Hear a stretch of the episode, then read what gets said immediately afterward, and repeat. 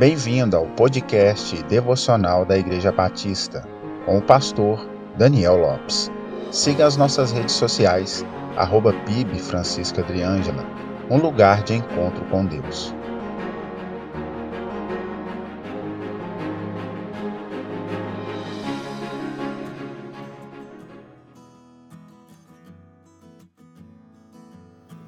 No Evangelho de Mateus, no capítulo 20, do versículo 1 ao 16, narra a parábola dos trabalhadores na vinha.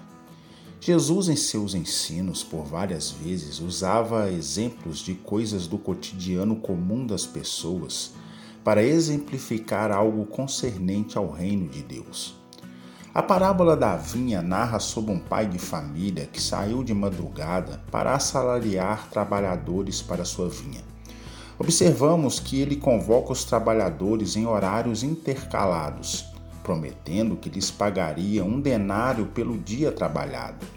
Ao fim do dia, ele foi acertar as contas com cada trabalhador e começou pagando os últimos contratados até chegar aos primeiros. Aos que chegaram por último, ele pagou um denário, o equivalente a um dia de serviço mas quando chegou a vez dos trabalhadores que foram convocados primeiro, houve questionamento, pois pensaram que receberiam mais por terem trabalhado mais tempo. Ao qual o senhor da vinha responde fazendo uma indagação, como observamos nos versos 13 ao 15, que diz: Amigo, não te faço agravo, não ajustaste comigo um dinheiro? Toma o que é teu e retira-te. Eu quero dar a este derradeiro tanto como a ti.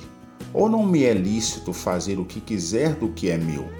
Ou é mau o teu olho por eu ser generoso? Não houve injustiça da parte do dono da vinha, mas sim demonstração de bondade, pagando o que é justo aos que trabalharam o dia todo e sendo generoso aos que trabalharam por um tempo menor ainda que aos olhos humanos isso não seja coerente.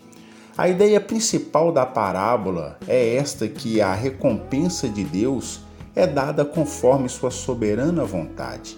Ele é justo e totalmente bondoso, ainda que para alguns não pareça coerente. Deus não é obrigado a fazer nada por nós e para nós.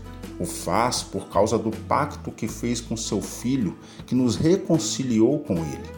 Deus não é obrigado a nos recompensar por algum ato de bondade que cometemos. Todo o bem e todas as bênçãos que sobrevêm em nossas vidas é por pura graça, sem nenhum merecimento humano.